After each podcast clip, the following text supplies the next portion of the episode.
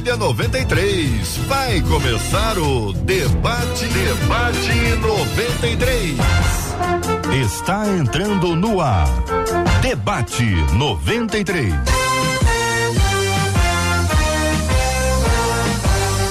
Realização 93 FM. Um oferecimento Pleno News. Notícias de verdade.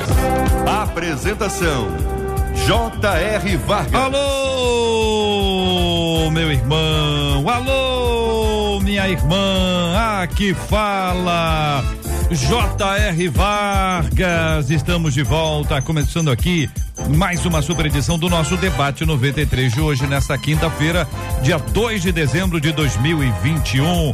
Que a bênção do Senhor repouse sobre a sua vida, sua casa, sua família, sobre todos os seus em nome de Jesus.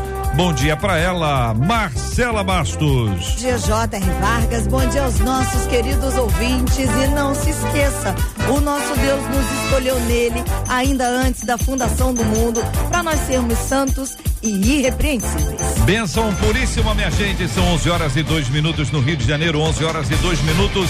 Estamos falando aqui nos estúdios da 93 FM, no belíssimo bairro Imperial de São Cristóvão. Já conheceu o bairro Imperial de São Cristóvão? Se não, você precisa conhecer o bairro Imperial de São Cristóvão. Dos nossos estúdios hoje com a gente no programa o pastor Gilton Medeiros. Pastor Gilton, bom dia, bem-vindo ao debate 93 de hoje. Bom dia, JR. Bom dia, Marcela. Bom dia, amigos debatedores, presentes e também virtuais. Bom dia a todos que nos acompanham nas diferentes plataformas. Muito bem, com a gente também no estúdio da 93, o pastor Wesley Palmeira. Pastor Wesley, bom dia, seja igualmente bem-vindo ao debate 93 de hoje. Bom dia, JR, bom dia, Marcela, pastor, doutor, é um prazer estar com uma, um grupo tão, tão maravilhoso nessa manhã e bom dia a vocês também que estão nos assistindo que possa ser bênção, que seja uma manhã de, vitó de vitória para todos nós. Amém, que assim seja. Doutora Elizabeth Pimentel com a gente também dos estúdios da 93 FM. É, é em casa, no consultório? Então, hoje eu tô em casa. Em casa, dos estúdios da 93 FM, em sua residência, doutora Elizabeth Pimentel, bom dia, bem-vinda ao programa. Bom dia, bom dia aos ouvintes, debatedores, pastores, Marcela, JR. É sempre bom demais tá? Tá aqui com vocês. Obrigado, Obrigado doutora. Convite mais uma vez. Obrigado, querida doutora Elizabeth Pimentel com a gente no debate 93 de hoje. Você pode conhecer o pastor Gilton Medeiros, doutora Elizabeth Pimentel e pastor Wesley Palmeira, caso ainda não conheça, você pode encontrar com eles agora ao vivo aqui no debate 93, a nossa transmissão agora pela página do Facebook da 93 FM, é Rádio 93.3 FM. Procura a Rádio 93, você vai encontrar facinho, facinho. Também no canal do YouTube da 93 FM. Estamos transmitindo agora. Muita gente pega no YouTube e coloca na TV.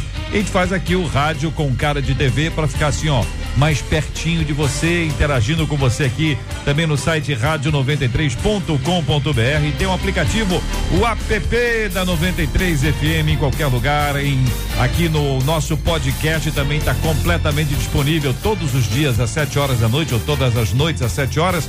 Você sabe que nasce uma nova edição do podcast do Debate 93. E aqui o rádio, hein? Em 93,3. Que privilégio nosso ter você aqui com a gente, estarmos juntos nessa caminhada de fé em nome do nosso Senhor e Salvador Jesus Cristo e a participação dos nossos ouvintes pelo WhatsApp. Aí é que o negócio fica bom, hein, Marcela? Fica maravilhoso porque a gente quer ouvir você, quer dizer, ler você aí as suas histórias com a gente através do 21 96803 8319 21 96803 8319. Muito bem, quero ouvir você também sobre o nosso tema do programa de hoje que já está no ar.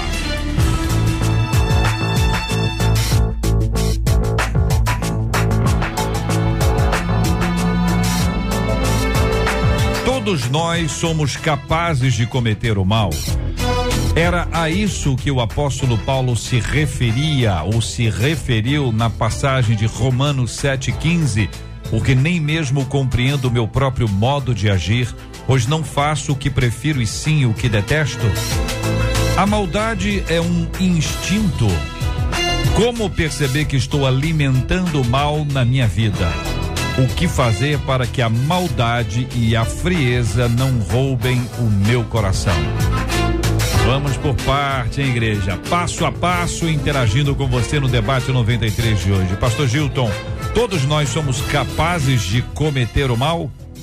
Então, JR, todos nós somos capazes de fazer coisas que se tornam mal para alguém. Necessariamente, aquilo que você está fazendo não pode não ser mal, mas acaba se tornando mal.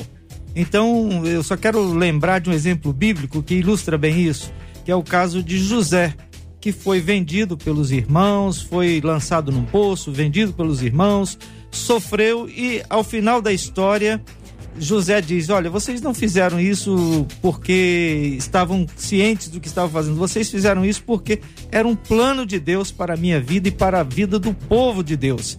Então, aquilo que nós fazemos não é necessariamente mal ao ser feito, mas as consequências podem se tornar mal atingindo as pessoas e ferindo, às vezes maltratando, machucando as mas pessoas. Mas o que os irmãos de José fizeram com ele foi mal ou não foi mal? no momento em que fizeram era mal. Era mal. E Deus reverteu para bem. Mas Deus transformou o mal em bem. Isso. Então era mal. Naquele momento era. Era mal. Pastor Wesley, era mal, não era mal? Nós somos capazes de cometer o mal? Sim, todos nós é, somos propensos e temos, eu digo até que temos uma inclinação a cometer o mal. Uhum. E o que vai nos refrear é, exatamente é a consciência moral e a presença de Deus na nossa na nossa vida. E um exemplo clássico é, disso é o próprio homem chamado segundo o coração de Deus. Evidentemente que esse, esse segundo o coração de Deus é muito mais por uma questão de escolha do que de perfeição. Ele foi o homem escolhido por Deus, não é que ele fosse perfeito. E no momento ali de desatino, de desocupação, ele acaba cometendo mal, comete um homicídio, um adultério e muda o transcurso de toda a sua vida familiar com essa atitude que ele cometeu. Quem vai negar que Davi era um homem que agradava a Deus? Não é inegável, mas é naquele momento ali, Davi foi capaz de cometer o mal, por exemplo. Doutora Elizabeth, a pergunta é esta: todos nós somos capazes de cometer o mal? Sim, eu creio que sim. Nossa natureza é pecadora, né? Pecaminosa. Nós, essa é a nossa origem. Então, eu acho que todos nós temos capacidade para fazer o mal. Se a gente não quer fazer o mal, acho que a gente precisa da direção do Espírito Santo de Deus e da consciência de quem nós somos, do nosso, das nossas fraquezas, das nossas limitações, senão a gente também não enfrenta. Eu acho que a gente quer ser bom. E por querer ser bom, muitas vezes a gente camufla a nossa natureza má né? E muitas vezes a gente faz isso até exaltando muito o pecado dos outros, reconhecendo demais o erro do, apontando muito o erro dos outros para comparar e a gente se sentir mais santo. Mas no fundo, no fundo, todos nós somos capazes de cometer maldades, sim, pela própria natureza da gente. Né? No ar do debate 93 de hoje, a sua opinião e a sua palavra sobre o assunto de hoje. Todos nós somos capazes de cometer o mal o 20 encaminha o texto de Romanos 7,15, quando Paulo diz: Porque nem mesmo compreendo o meu próprio modo de agir, pois não faço o que prefiro, e sim o que detesto. Pergunta nosso ouvinte: é, é este este texto faz referência ao cometimento do mal, ao ato maldoso, ao pensamento maldoso. É a isso que se referiu o apóstolo Paulo, senhores? Eu creio que sim, JR, porque, como já foi dito, e eu concordo com isso, nós temos uma inclinação natural ou herdada para fazer o que é errado, para fazer o que é mal. E essa natureza está em conflito com, para aqueles que nasceram de novo, né, para que nasceram em Cristo, está em conflito com a natureza espiritual que busca é, agradar a Deus, fazer o que agrada a Deus. Então, temos esse conflito interior. E esse conflito interior muitas vezes se manifesta quando fazemos aquilo que não queremos, que a nossa natureza espiritual deseja. Fazemos aquilo que a nossa natureza carnal deseja. E aí fazemos o que é mal, fazemos o que é errado, o que é inadequado ou indevido. Hum. Pastor Wesley. É, eu penso que, eu concordo com o que o pastor Gilto acabou de, de colocar. Eu penso que Paulo era um homem que viveu a vida inteira é, envolvido em uma série de conflitos e muito parecido com cada um de nós, porque Paulo, quando ele se converte e, e decide mudar, né? E agora passa de perseguidor a perseguido, ele foi um homem questionado durante a vida inteira. Né? O apostolado dele era questionado, o chamado dele era questionado. E com certeza isso, essa, essa, esse trabalho que muitas vezes não era de fora, mas de dentro da própria igreja também, trazia trouxe nele alguns transtornos, conflitos, e eu creio que até por essa colocação que ele faz, que em determinados momentos ele devia reverberar isso em cima das pessoas também, porque ele não era perfeito. E a Bíblia é linda por conta disso, porque ela não, não, não pinta um quadro de perfeição nos homens, nas mulheres, mas ela mostra os, as qualidades, mostra os defeitos, mostra as fragilidades, enfim. JR mostra a humanidade. E, e essa, esse mal, é, ele vem da, da nossa humanidade, daquilo que realmente, como já foi falado, nós herdamos, nascemos com ele. E Paulo vivia lutando para frear isso, mas ele reconhece aqui que por vezes era um pouco complicado frear. Doutora Elizabeth, esse é o retrato da humanidade do apóstolo Paulo, como disse o pastor Wesley? Sim, eu creio que, que o apóstolo Paulo está falando aí de uma luta que a gente vai ter para a vida inteira, que é a luta da carne contra o espírito, né? Uhum. A vida inteira a gente vai, vai travar essa batalha. E se for fazer a vontade de Deus, eu acho que é uma questão de esforço, não é uma coisa natural da nossa parte. Eu acho que estar no, no centro da vontade de Deus não é uma coisa que você toma uma decisão um dia e pronto, você entrou num determinado estado fantasioso e aí é só seguir a vida. Eu acho que não. Eu acho que o que Paulo disse é que essa luta, essa batalha, ela é constante, ela é diária e vai acontecer para a vida toda. Paulo, ele passou por desafios assim a vida inteira dele, né? Ele foi se transformando durante a vida inteira. Então, durante todo o tempo ele enfrentou isso. E eu creio, né, que quando, quando o diabo tentou Jesus, oferecendo muitas coisas, é porque o Satanás conhece essa nossa natureza e achou que Jesus ia cair nessa também, né? Então, é, é uma batalha normal, natural, e o que, que eu vejo Paulo falando é: essa é uma luta que vocês terão para o resto da vida. Que ele assumiu que tinha, e eu acho isso muito bacana, uhum. é o fato da gente assumir as nossas batalhas, porque quando a gente está numa liderança, quando a gente está falando para pessoas, às vezes a gente corre o risco de se colocar como alguém que já venceu as lutas. Aí quem está ouvindo se sente distante demais, porque parece que ele está brigando sozinho, que ele tem problema sozinho, e que a gente aqui está todo mundo sarado e curado, né? E eu acho bacana a gente falar disso, porque Paulo assumiu que ele não estava pronto, nenhum de nós está pronto, e essa luta é de cada um de nós. Essa sinceridade do apóstolo Paulo contrasta com boa parte da, do, do discurso do super-herói, da super-heroína, da grande capacidade que o indivíduo tem de enfrentamento dos problemas, das dificuldades. Essa franqueza que também fala de fraqueza, essa transparência do apóstolo Paulo, é um retrato desse tipo de convencimento espiritual, como a Bíblia diz que o Espírito Santo nos convence do pecado, ou seja, há uma há uma identificação de quem ele é e porque há uma identificação de quem ele é, ele tem menos dificuldade para assumir, ou uma menor dificuldade para assumir. Olha, estou vivendo uma luta, uma batalha. Ele não fala qual luta aqui. Ele não sabe o que está falando. As más línguas vão imaginar, ah, deve ser isso, deve ser aquilo. Que má língua, é tanto que é má língua. É ou não é? Quando a pessoa fica imaginando ou falando ou imaginando, é a má língua. E continua sendo língua, e continua sendo má. Essa fra franqueza associada à sua fraqueza fortalece a vida espiritual de Paulo, queridos? Então, eu acredito que sim. Nós somos muito fascinados por um certo triunfalismo, né? A gente acha que admitir que somos humanos e falhos e fracos vai diminuir o evangelho, vai diminuir o poder de Deus, vai diminuir a eficácia do, do novo nascimento, da nova vida em Cristo, mas é o contrário.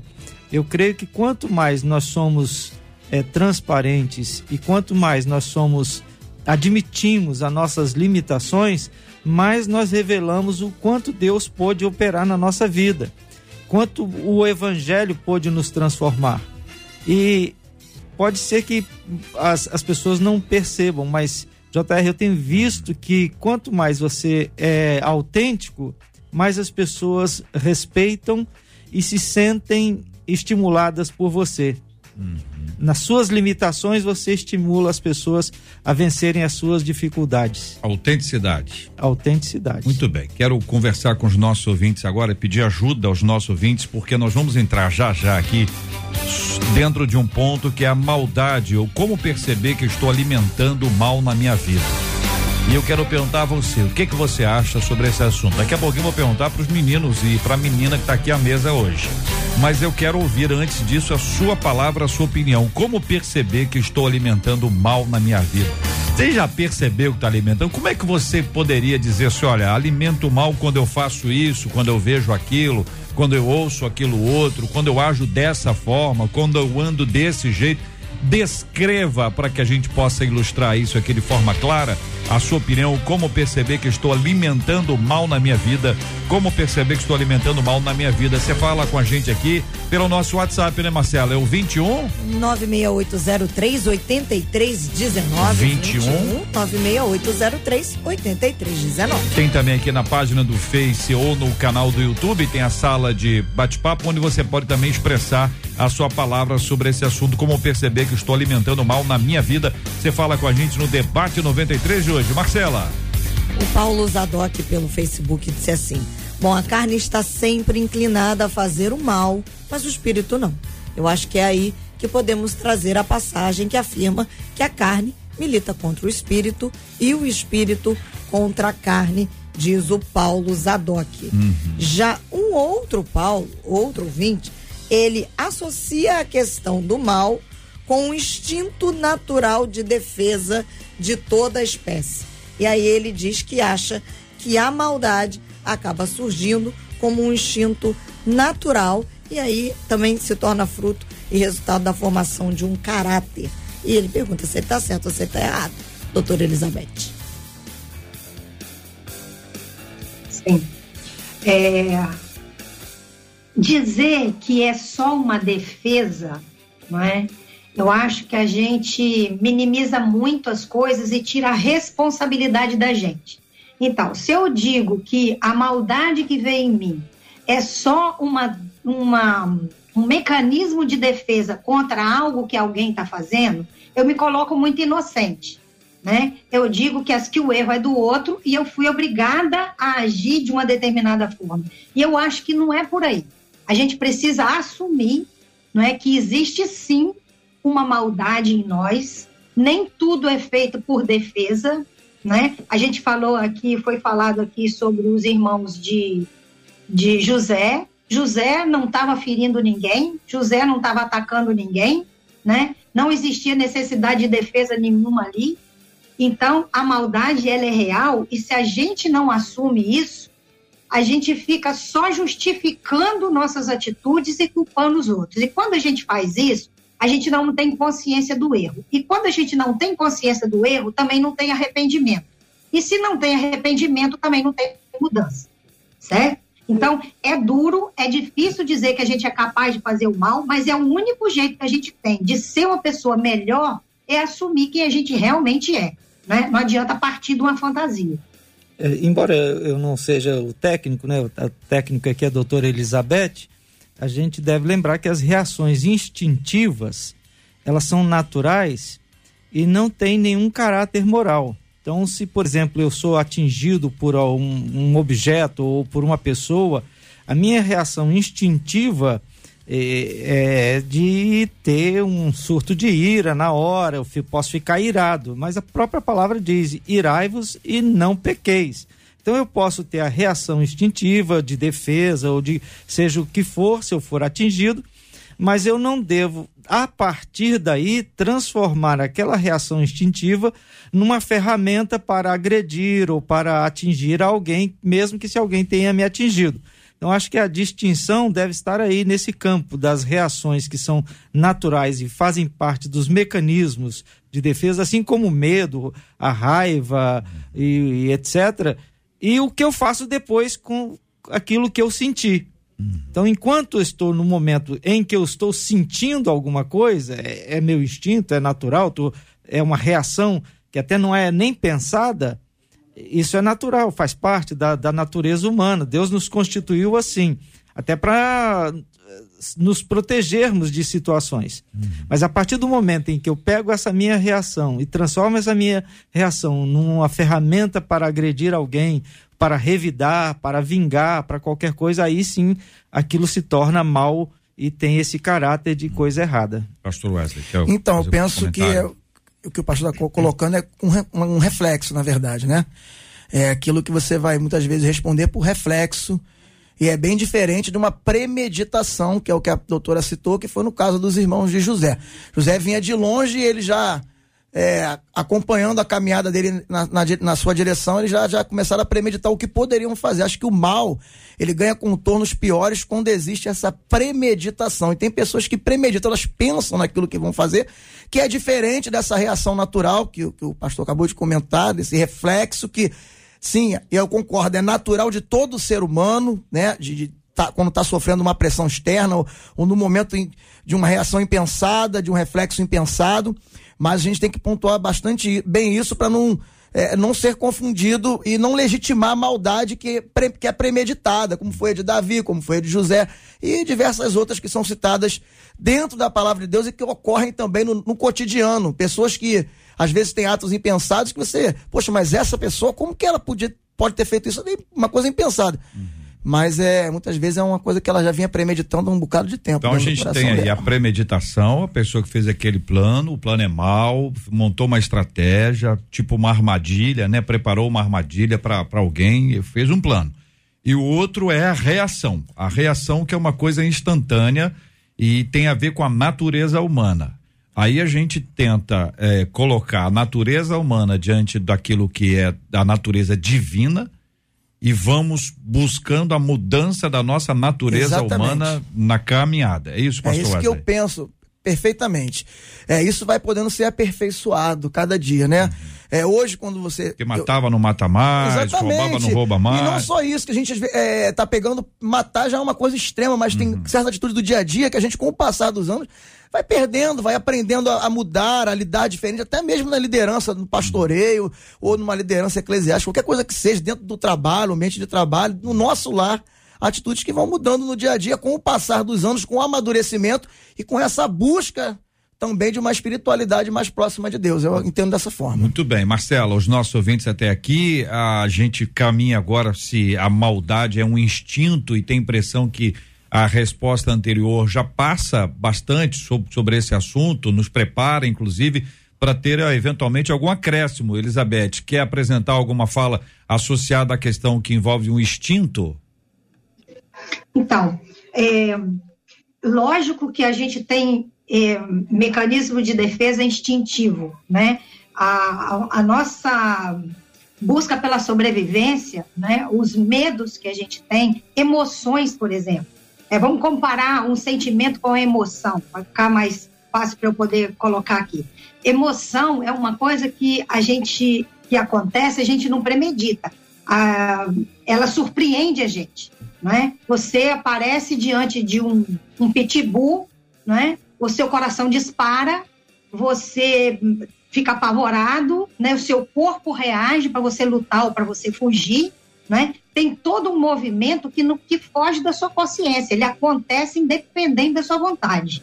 Né? Agora, como a Bíblia diz, irai-vos e não pequeis, né? é o que o pastor Gilson colocou aqui. Uma coisa é o, o, o que você, é o, a emoção do momento, é, é o irá, é uma coisa que acontece e você não premedita, você é surpreendido com aquilo. O sentimento já é uma análise que você faz daquela emoção o sentimento já é racional. Você já não é que o sentimento é racional, mas ele parte da sua interpretação. Eu estou me sentindo assim, eu estou me sentindo daquele jeito. Você já começa a analisar a coisa e você sabe o que vai fazer com ela. Então, o irai-vos e não pequeis é tem sente tem emoções que você não vai, você vai ser surpreendido, você não vai administrar, você não vai ter controle, mas o que você vai fazer com ela é estar no seu controle. Aí que a gente vê a maldade ou não.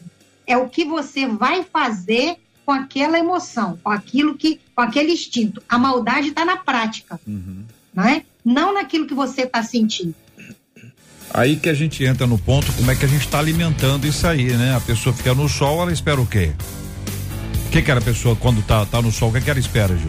Espera ou ficar bronzeada ou ficar com calor. Né? Ela não pode esperar outra coisa, né? Ela não pode estar tá no sol que nós estamos aqui hoje. Qual a temperatura, Marcelo? Mas toda vez que a Marcela fala a temperatura, chove. Ah. toda Olha, vez que ela fala a previsão. para mais de 30 graus. Então, veja bem, a pessoa 30 graus, mais de 30 graus, debaixo do sol, sem proteção alguma, o que é que se pode esperar disso? Ela vai, vai queimar, ela vai manchar a pele dela conforme a cor, ela vai, ela vai, ela pode ter, ter uma insolação, naturalmente ela vai ter, ela vai su, suar, ela vai ter sede, enfim, é o que se espera, é, é, é a lógica que está aí por trás disso. Se você não, não to, tomar água, você vai desidratar. Se você não se alimentar, você vai ficar com fome, pode estar até desnutrido. Ou seja, existem questões que são meio óbvias que a gente vive e que a gente precisa entender que existem consequências espirituais para as nossas decisões e nossas escolhas. O que, que a gente está alimentando? Como é que funciona isso? Como perceber que estou alimentando mal na minha vida? É, existem portas que são abertas, a gente deixa brechas estabelecidas ali e exatamente por, por meio delas é que entra o mal na nossa vida. A gente consegue até se acostumar com o mal. Será que com o passar do tempo a pessoa se habitua ao mal como nós nos habituamos ao odor? O odor é uma coisa que a pessoa se acostuma. Você chega numa casa, só sente o cheiro quem entra. Quem já está dentro já acostumou. E quem entrou agora há pouco fica um pouquinho mais acostuma. Nós, nós vamos nos adaptar ao odor. Agora, existem questões espirituais que podem influenciar a nossa vida? Sim ou não, ouvinte amado? Participa com a gente. Daqui a pouquinho, Marcela chega com muita gente falando com a gente agora.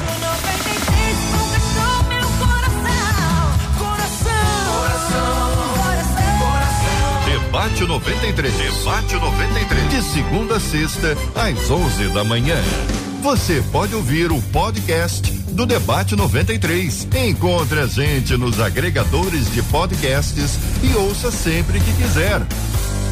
Este é o Debate 93. Debate 93. Com J.R. Vargas e Marcela Bastos.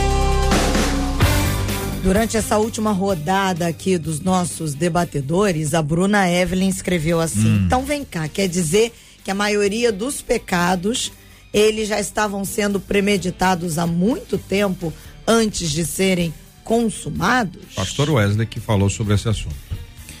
Olha, eu penso que boa parte deles são premeditados sim, não tenho dúvida disso. É, o pecado ele é concebido dentro do ser humano, ele começa a ser gerado e ele acaba sendo colocado em prática. E eu entendo que na maioria das vezes ele pode ser evitado, ou quase que todas as vezes ele pode ser evitado. A gente precisa tratar isso, precisa ter essa percepção e cortar o mal pela raiz. Estamos falando de alimentação de pecado. O problema é que as pessoas ficam alimentando sentimentos, alimentando emoções e, infelizmente, quando é, vão ver, elas já se entregaram aqueles sentimentos, aquelas emoções e fica bem complicado de voltar atrás. É o que eu penso. Pastor Wesley, lendo Tiago 1, 14, 15 para suas observações. Está ao contrário, cada um é tentado pela sua própria cobiça. Quando esta o atrai e seduz, então a cobiça, depois de haver concebido, dá luz o pecado, e o pecado, uma vez consumado, gera morte. É a morte espiritual, exatamente. JR, há um ditado que é conhecido que diz que você não pode impedir que um passarinho uhum. sobrevoe a sua cabeça. Uhum. Mas você pode pedir que ele construa um ninho em sua cabeça. É, essa é uma pergunta, pastor Júlio. Sou um jornalista e eu não vou perguntar isso para o senhor agora. Mas a Marcela está aqui, ela pode responder para a gente já já. Quanto tempo leva para o passarinho fazer o ninho? Porque essa é uma questão que o senhor traz para a gente, que é muito importante. Vamos descobrir quanto tempo um passarinho leva para fazer o ninho. Aí a gente volta para responder a essa frase do senhor. Segue em frente, pastor. Pois é, eu, o que se quer dizer é. é. que você não deve alimentar as coisas que são ruins. Um pensamento que é, é, inadequado, que é errado, um pensamento que é maldoso, um pensamento que está carregado de inveja, de cobiça, de lascívia, de tudo que é ruim, pode eventualmente passar pela cabeça de qualquer um, porque nós somos seres humanos falíveis, é, carnais e, e, na luta que já dissemos aqui da carne com o espírito. Então, passar a, o pensamento pela cabeça é natural, acontece, você às vezes não evita. Agora, você não precisa alimentar hum. aquele pensamento, aquela maldade que é ali, aquela. É, todo aquele conjunto de sentimentos ruins. Então, eu acho que a vencer a, a o hábito de pensar o mal ou de cultivar o mal ou de gostar do mal parte dessa percepção. Eu posso sentir, eu posso pensar, mas eu não preciso alimentar, eu não preciso cultivar. Então, Ó, passa por aí. Ah. Leva aí cerca, em média, de quatro dias para o passarinho construir o então, ninho. Passarinho aí. Quem é que tenha feito essa frase, né, pastor? O senhor sabe que essa frase já foi atribuída a um monte de gente, né? Talvez pessoas que nunca nem imaginaram já ouviram. Por isso mesmo eu não eu citei sei, nenhuma origem. Por isso eu estou destacando isso, porque boa parte das pessoas de fulano disse isso, fulano, será que disse mesmo? Sei lá se disse, né? Então, Às quatro vezes... a cinco dias. Agora, qual a diferença entre alimentar e o ato. Vamos tentar identificar a, a, a distância que há entre alimentar isso aí. O que, que é alimentar? Porque se a pessoa está pensando em fazer o mal contra alguém, certo? Ao pensar em fazer o mal contra alguém, ele não já fez? Então, já que você vai oh. pensar, vai pedir para que eles pensem entre alimentar e consumar o, o ato. pastor Wesley ficou animado. Ele quer responder essa pergunta. Então, não deixa não, Marcela. Deixa da, a doutora Elizabeth a primeiro. A questão da Bruna Evelyn, que ah. ela pergunta qual a diferença, então, entre matar e mandar matar. Não, peraí, vou segurar essa aí. Isso aí é boa também. Peraí, vamos, vamos tentar responder uma, uma após a outra. Tentar. Uma, vamos pegar essa, essa etapa da pessoa que está pensando, certo? O pecado é o ato, o pecado é o pensar qual a diferença que há entre um e outro e onde que o alimentar entra. Onde é que está entrando o alimentar aí? Doutora Elizabeth, vamos lá? Sabe o que eu acho mais difícil, JR? Você hum. falou agora há pouco aí atrás que tem coisas que são visíveis, que são muito concretas, é. que são o erro, ele está na cara de que ele é um erro, certo? O que eu acho mais complicado nessa coisa de alimentar é você estar alimentando algo sem perceber que está alimentando. Porque aquele alimento vem ali a conta gotas em doses homeopáticas, e quando você vê, você cai naquele versículo que a Bíblia diz: ai dos que chamam mal ao bem e bem a mal. Então, isso aí foi um processo. Até o mal se chamar bem e o bem se chamar mal, houve um processo, não foi num estalo de Deus. E a gente vive um processo na humanidade sempre foi assim, e hoje é mais ainda, de transformar o mal em bem, certo? Hum. A gente vai recebendo informações ao longo do tempo que coisas que algumas décadas atrás era visível que eram malignas, que eram ruins, hoje a gente digere como se fosse modernidade, como se fosse algo que faz parte do tempo que a gente está vivendo. Então a gente já não sabe mais a diferença do mal para o bem. Dizem que se você nunca fez essa experiência, mas diz que se você pegar um sapo e jogar numa panela quente, ele vai pular, certo? Ele vai querer sair dali de qualquer jeito, porque ele percebeu o calor de imediato. Mas se você pega um sapo, coloca numa, numa panela de água fria e bota essa panela no fogo, a panela vai esquentando aos pouquinhos. O sapo vai se adaptando com o calor gradativo e ele não percebe. Quando vê, ele morreu cozido e não percebeu, hum. certo? Então, o que acontece com a gente em relação ao mal que a gente está alimentando é que nós estamos alimentando isso a conta gota, tá? E isso tem acontecido há muitos anos. A gente vem assistindo filmes onde os mocinhos do filme são ladrões e a gente torce para o ladrão conseguir fazer aquele roubo e não ser pego, né? Você, é, eu não vejo novela há muitos anos, mas eu sei que é assim e que na época que eu via era. A, a esposa era feia, era é, murmuradora, era aquela que todo mundo tinha raiva dela. A amante era bonita, era legal, era leal. Então, aí você é, é um empurrão de um movimento que faz você alimentar o mal sem saber que está alimentando o mal. Uhum. Então, é fácil você saber que você não pode matar alguém, tá? Agora, difícil é esse mal que está entrando na nossa mente, nos transformando numa pessoa que pensa o mal como se fosse bem. Eu acho que essa é a grande armadilha do momento. Muito bem. Senhores, alimentando o mal. Alimentando o mal. Ato, pensamento. Onde é que entra o alimentando aí? Só no ato, no pensamento? O JR. Se pensou, se pensou. Aí vou ler, tá? Mateus capítulo 5, 20, 28.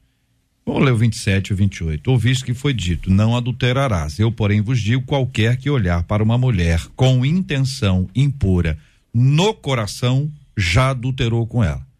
Pecado não precisou ser concretizado para acontecer. É isso? Sim, sem dúvida. Agora, é preciso que a gente faça algumas distinções aqui, né? Ótimo. A primeira delas é o processo que você é, desenvolve no seu interior para culminar, para chegar ao ponto de você fazer alguma coisa. Por exemplo, você tem raiva de alguém, tem alguma diferença, mas você não faz nada com aquela pessoa.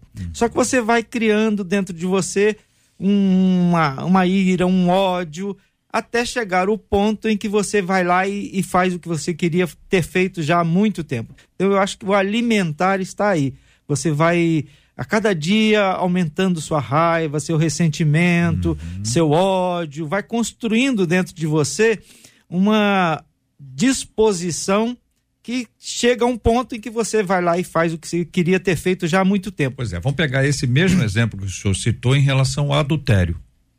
Porque aí vão ficar dentro aqui do texto bíblico. A pessoa não, não cometeu. Mas ela tá lá alimentando, tá olhando, Tá pesquisando, sonhando. né? Tá pesquisando, conversando, olhando e tal. E vai se aproximando. Não aconteceu.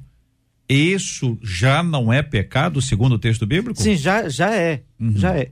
Só que eu eu- a distinção que eu faço é o seguinte: Uhum. no processo, há etapas. Sim. Do ponto de vista da, de Deus e da espiritualidade, já o pecado já começou lá. Uhum. Você só vai cultivando o pecado Uhum. ou prosseguindo na jornada de pecaminosa, a ponto de que você faz o pecado se tornar um problema social, que aí você envolve a pessoa, você gera consequências, você sofre as consequências, você fere uma família, você destrói a família. Quer dizer, são várias etapas de um mesmo processo, mas sempre houve pecado, no processo. Pecado, então, já era desde o início, continua sendo, vai piorando e tá criando lá o. que- Como é que o senhor chamou mesmo? O ninho. O ninho na, na cabeça. Marcela, aquela pergunta, o pastor Wesley estava ansioso aqui para responder. Da Bruna Evelyn. Qual a diferença, então, entre matar e mandar matar? Nenhuma. É, no ponto de vista jurídico, embora eu não seja advogado, se você for observar, é, a pena é praticamente a mesma daquele que manda matar e daquele que executa o assassinato. Diante de Deus, muito menos. Você, quando você manda matar, é porque simplesmente você não tem coragem de executar o ato. Mas você é tão culpado quanto aquele que matou. Ou seja, quando você fomenta. Tipo, vamos pegar uma coisa mais, mais simples para a gente poder entender e colocar na prática do dia a dia. Quando você fomenta, né? você instiga alguém a cometer um ato contra uma outra pessoa, você tem que entender que você tem responsabilidade direta no dano causado em cima daquela pessoa. Não é só aquela que você instigou que vai sofrer a consequência espiritual diante de Deus, você tem as mesmas responsabilidades, porque o Senhor está vendo que você instigou, que você fomentou, que você incitou aquilo a acontecer. Então é algo muito, muito grave e não adianta a gente se esconder diante de Deus, nem diante dos homens. Deus sabe quem é quem e numa hora a conta chega, a fatura chega e a gente vai precisar pagar. Então, no meu modo de ver, a diferença é nenhuma daquele que mata e do que manda matar. Exatamente a mesma coisa. 11 horas e 39 minutos, horário de Brasília, minha gente. A nossa ouvinte Maria dizendo: Eu alimento mal quando eu falo bobagem, quando eu julgo as pessoas e quando eu não tenho compaixão pelo meu próximo. Outro ouvinte dizendo: Eu alimento mal em mim toda vez que eu assisto o jornal, pois são tantas atrocidades que o ser humano tem feito que a vontade é de pagar na mesma moeda, diz aqui o nosso querido ouvinte, Marcela. Tem pergunta. Pergunta boa. É. Até que ponto o homem se torna produto do meio em que ele vive? Isso vale para o cristão? Pergunta Hum. isso. o Valdeci. Pra quem, hein? Olha lá, quem tá lá em cima. Elizabeth. Tá doidinha pra responder. Olha, a gente não pode negar a influência, certo? Se a gente negar a força que tem a influência de fora, a gente vai ficar desprevenido, certo? A gente vai ficar inocente demais. E muitas vezes a gente pensa que por ser cristão tem uma uma capa em volta de nós, uma proteção que nos deixa imune, não deixa não, certo? Tem gente que acha que o batismo é um ato mágico. Você, você mergulhou e voltou com amnésia de todas as suas fraquezas, suas fragilidades. O cristão, ele é uma pessoa como, como todas as pessoas, nós somos todos iguais, com as mesmas fraquezas, com as mesmas necessidades. Acontece que a gente agora tem uma direção, agora a gente tem um amparo, agora a gente tem a palavra de Deus para nos direcionar. O mundo vai continuar influenciando sempre, a vida inteira. Mas a gente tem que fazer uma comparação da verdade que a gente crê, certo? E se a verdade que a gente crê é a Bíblia, é você coloca o que o mundo te dá na Bíblia e fecha. O que vazou tá fora, certo? O que ficou, o que é coerente, pertence à sua caminhada, ao rumo que você resolveu traçar na sua vida. Agora, o que não pertence, mas a gente tem que estar o tempo todo examinando isso. O tempo todo a gente está recebendo informações e a gente está, sim, sendo influenciado por essas informações, e é por isso que hoje tem muitos cristãos achando que a Bíblia tem que ser reformulada, que a palavra de Deus tem que ser revista, tem que ser adaptada à atualidade, que tem algumas coisas que sempre. Então, são pessoas que tinham uma mentalidade antes, mas foram convencidas, não é?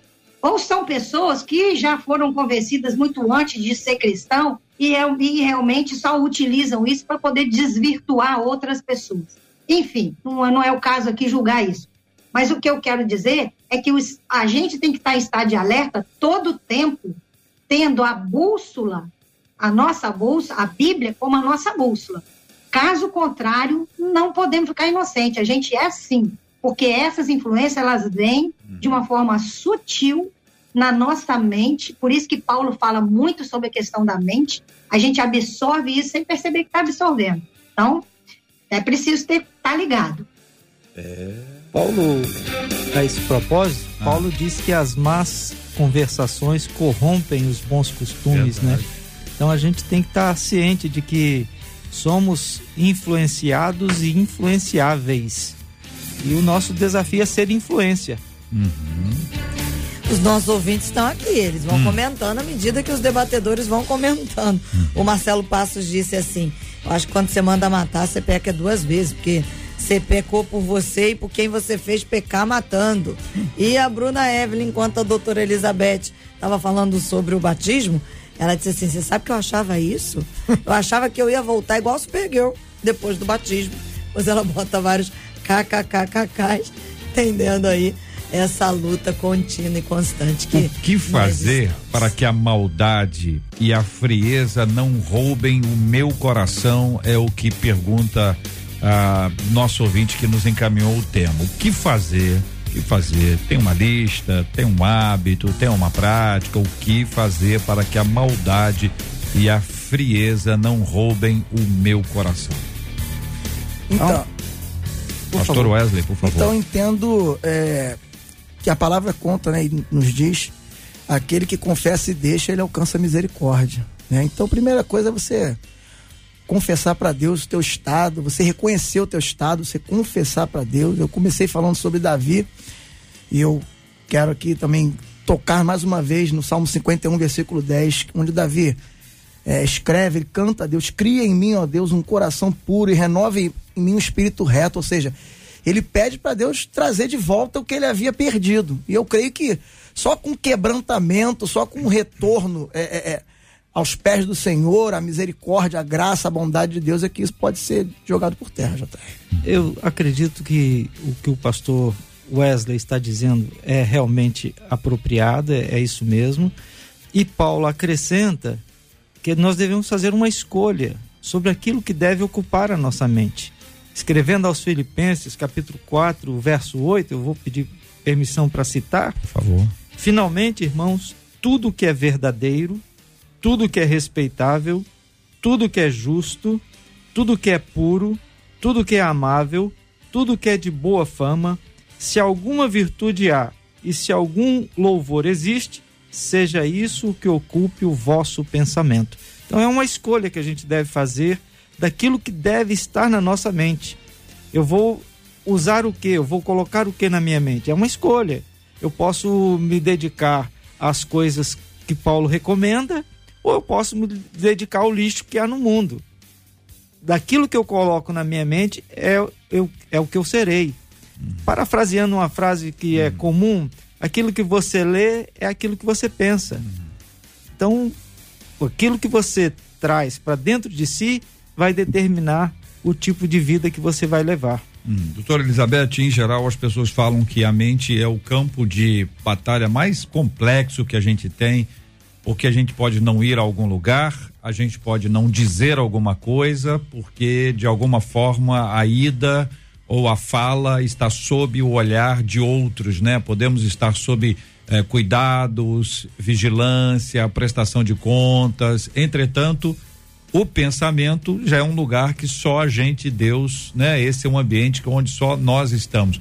Como é que lida com isso, doutora? O que fazer para que a maldade e a frieza não roubem o meu coração a partir da minha mente? Então, é, esse trabalho, né, que essa escolha que o pastor Gilson falou, ela precisa ser uma escolha diária. Do mesmo jeito que eu não posso comer muito hoje e falar assim, ah, eu vou, eu vou comer bastante hoje porque eu não vou ter tempo para almoçar depois, amanhã e depois de amanhã. Não adianta. O que você come hoje, seu corpo abastece hoje. Amanhã ele precisa de abastecer de novo. Uhum. Então, espiritualmente é a mesma coisa. Para que eu não deixe a frieza tomar conta, a maldade tomar conta do meu coração, eu preciso aquecer o meu coração com as coisas de Deus diariamente. O alimento às vezes a gente se consola em frequentar a igreja, não é? É ir num culto de domingo, às vezes você fala assim, nossa, estou muito bem, fui no culto de manhã e no culto de noite. Uhum. Tá, serviu para o domingo, certo? Mas na segunda-feira, você tem que pegar a palavra de Deus e ler de novo, e orar de novo, e meditar de novo, porque todo dia esse alimento precisa abastecer a sua vida. Uhum. Então, a maldade, ela está ao redor não é? Ela está em volta da gente. O diabo ele não se cansa de tentar. Ele trabalha, ele não tem preguiça não. Ele trabalha 24 horas por dia. Então, se a gente amolecer, se a gente deixar, se a gente ficar preguiçoso no nosso trabalho espiritual, eu creio que o coração tende realmente a esfriar, porque o mundo é assim. O que o mundo está trazendo é frieza. Hum. Ou a gente se liga ou a gente esfria. Preguiça. Que isso, hein? Dizia minha boa mãe que preguiça é coisa do diabo. É, ainda falou do pessoal que almoça hoje achando que tá almoçando por uma semana inteira. Eu é. entendi aí o pessoal da tarde aqui da 93. A Andresa Reis, antes de eu pedir aqui uma palavra específica, se você me permite, até para que a doutora Elizabeth dê para uma das nossas ouvintes aqui pelo WhatsApp, vocês vão entender o porquê.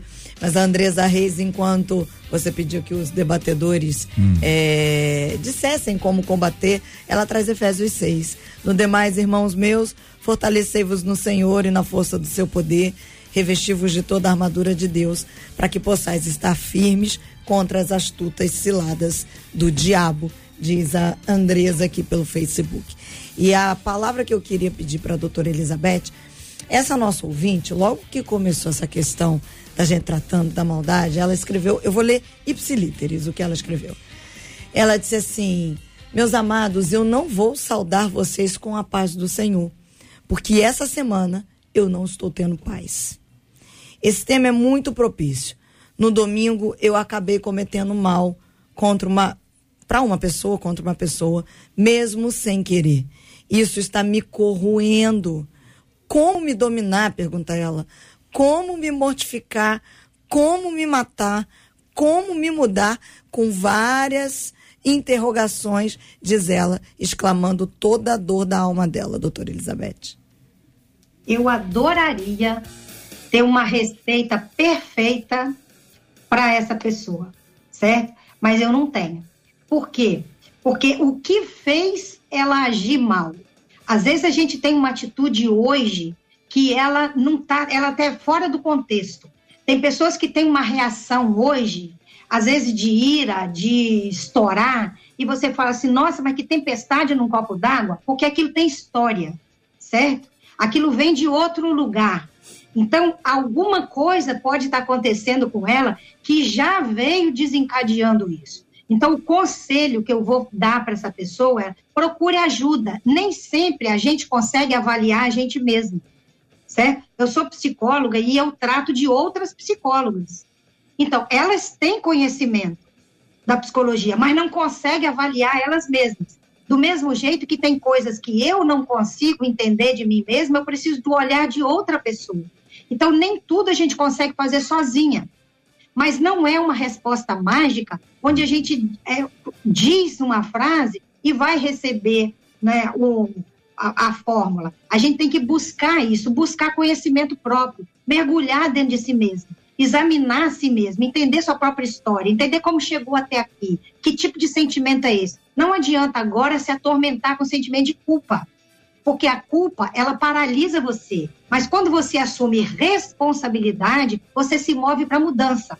A culpa inicial, ela é muito favorável porque mostra que ela tem sentimento, que ela não é uma psicopata, que ela se importa com a dor que causou no outro. Mas agora que ela já entendeu isso, ela precisa buscar a responsabilidade em consertar isso. E para ter essa responsabilidade, ela precisa mais do que uma forma. Ela precisa buscar entender ela mesma para saber o que levou ela a chegar até aqui. Mais perguntas? Muito bem, Marcela Bastos, achei que viesse uma aí, tem um aqui, ouvinte dizendo, é pecado desejar que o ex-marido traidor caia de moto com a amante? Eita. Pastor Gil, vamos lá pro senhor essa aí, simples, é pecado desejar que o ex-marido traidor caia de moto com a amante? É pecado desejar o mal para qualquer pessoa, em qualquer situação, em qualquer circunstância. Tudo bem, tá aí respondido claramente a nossa ouvinte Sandra dizendo, JR, eu conheço uma pessoa que pensa que está fazendo bem para outra, mas não está. A Maristela dizendo o diabo veio para matar, roubar e destruir, mas ele vai usar quem dá brecha para o sentimento de maldade.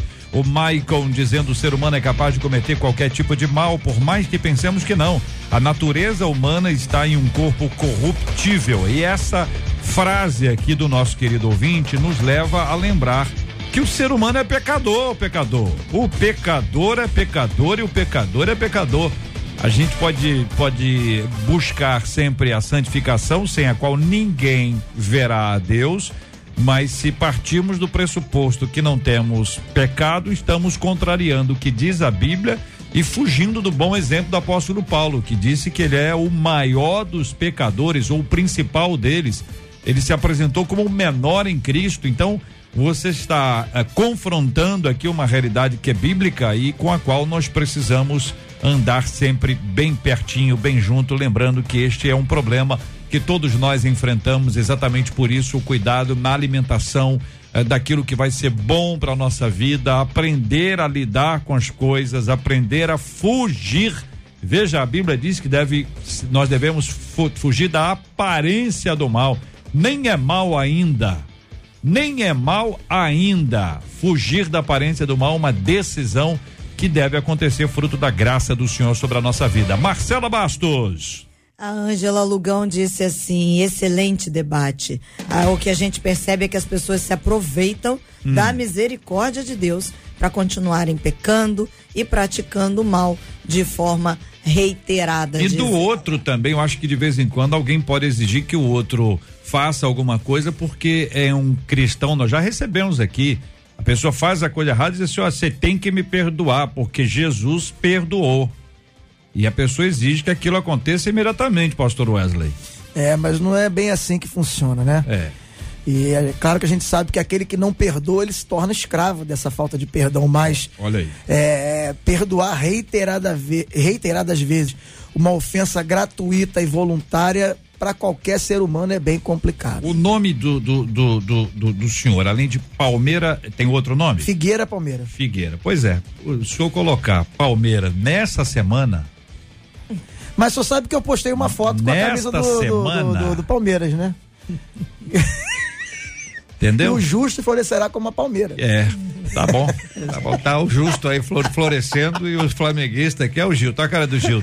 Como eu sou fluminense. É, eu também sou, pastor. É, o tricolor, eu, tá todo alegrezinho. Eu e a família Orleans e Bragança. É, a família Oliveira também, a família Oliveira estamos, também. Estamos no bairro Imperial de, de São Cristóvão, então vamos Devia torcer pro São Cristóvão, então. É, torcer pro Fluminense. É, muito bem. Quero lembrar que os nossos queridos ouvintes, Marcela, que ontem nós trouxemos a informação, muita gente dizia que estava orando, inclusive por esse assunto, o ministro, novo ministro, mais novo ministro do STF, é um cristão, nas palavras do, do Bolsonaro, terrivelmente evangélico, e ele está aí em breve vai vai assumir. Eh, como dissemos ontem é um pastor evangélico um pastor da igreja presbiteriana do Brasil a André Mendonça que vai ser ministro do Supremo Tribunal Federal, STF, ele é novo. Ele tem, ele é muito novo. Se for pela, pela idade, vai ficar muitos anos lá, talvez um dos últimos, né? Por causa do, da, da idade da turma toda que está lá, tem alguns que já estão, né? Com a idade digamos assim, avançada, né, Marcela? E ele já toma posse em breve, né, Marcela? O Luiz Fux é, disse que vai tomar posse. Talvez em, em breve. dia 14 ou 16 de dezembro, parece Aham. que aviltaram essa data aí, que a gente ore, clame a Deus pela vida do ministro André Mendonça. Nós, né, é. desejávamos tanto isso, que a gente faça a diferença onde quer que Deus nos plante e que se levantem novas pessoas. Isso. Vou falar para essa galera mais jovem: estuda, é clame, estude mesmo. Vamos ocupar os lugares que Deus tem nos dado para que a gente ocupe de maneira saudável, governando para que o reino de Deus chegue lá, né? Porque o reino de Deus é paz, justiça e alegria no Espírito Santo. Então, quando a gente chegar, que surjam bons é, é, advogados, é, comunicadores, gente que ama Jesus, bons médicos, bons é, aí, ó, psicólogos, que se levante essa nova geração. Ele tem 48 anos. Aí. Novo, hein, Gil? Garoto, né? Garoto, Garoto. hein? Bastante. Garoto. Ai, pras ai, ai. Funções, para as é. funções é garoto. É garoto, garoto, muito novo, muito novo. Aí o pessoal já faz a conta, quantos votos teve o fulano, quantos votos teve o Beltrano, como se as coisas fossem matemáticas assim na política, né? Política não tem, não tem número absoluto, né? política é impressionante. Em como... relação a esse episódio, é fato consumado. Tá é, eleito. É eleito. acabou. É não isso tem aí. senão. É, ué. Bora. Não reclamo mais não. Bora pra frente, Brasil. Bora. Vamos ver, vamos orar pela vida dele, como disse Marcela Bastos, por ele, família dele. A pressão agora vai ser maior ainda. E qualquer coisa que ele venha a falar, e esses caras são muito ouvidos, né? Os jornalistas não saem do pé, não. Jornalista é pessoal perigoso, entendeu, pastor Wesley? Então cuidado com esse pessoal de mídia aí. Depende. Pessoal de mídia só tá Depende. cercado aqui. Só tá cercado. Olha, olha lá. Olha lá o pessoal né, pergunta, as perguntas são feitas, a pergunta futuca ali, o outro pega aqui, pega ali, daqui a pouquinho. Olha aí o que ele falou. Vamos encerrar, Marcela. Nós queremos agradecer a Deus pela vida de vocês. Pastor Gilton, uma das nossas ouvintes, pelo WhatsApp, disse assim: que benção o debate. Foi uma aula maravilhosa de conhecimento sobre nós e sobre aquilo que a Bíblia nos adverte. Muito obrigada a cada debatedor. Muito bem, agradeço mais uma vez o privilégio né, de estar aqui compartilhando com essa equipe, com os nossos ouvintes. E deixo um abraço para a equipe lá do Ministério Vida Radiante, que está ligada no, no debate, para o pessoal da minha casa, da minha família e eu quero compartilhar uma alegria pessoal, JR. Uhum. Hoje, na capela do Seminário Batista do Sul do Brasil, uhum. a minha turma do seminário comemora 40 anos de formatura. Olha, aí, rapaz. 40 anos de formatura? De formatura. O senhor tem 40 anos de formado? No seminário. E no próximo dia 12 de oh, dezembro, oh. 40 anos de consagrado ao ministério pastoral. Olha, Olha só que, Deus, que número extraordinário. E continua jovem, impressionante. Eu comecei um pouco cedo, né?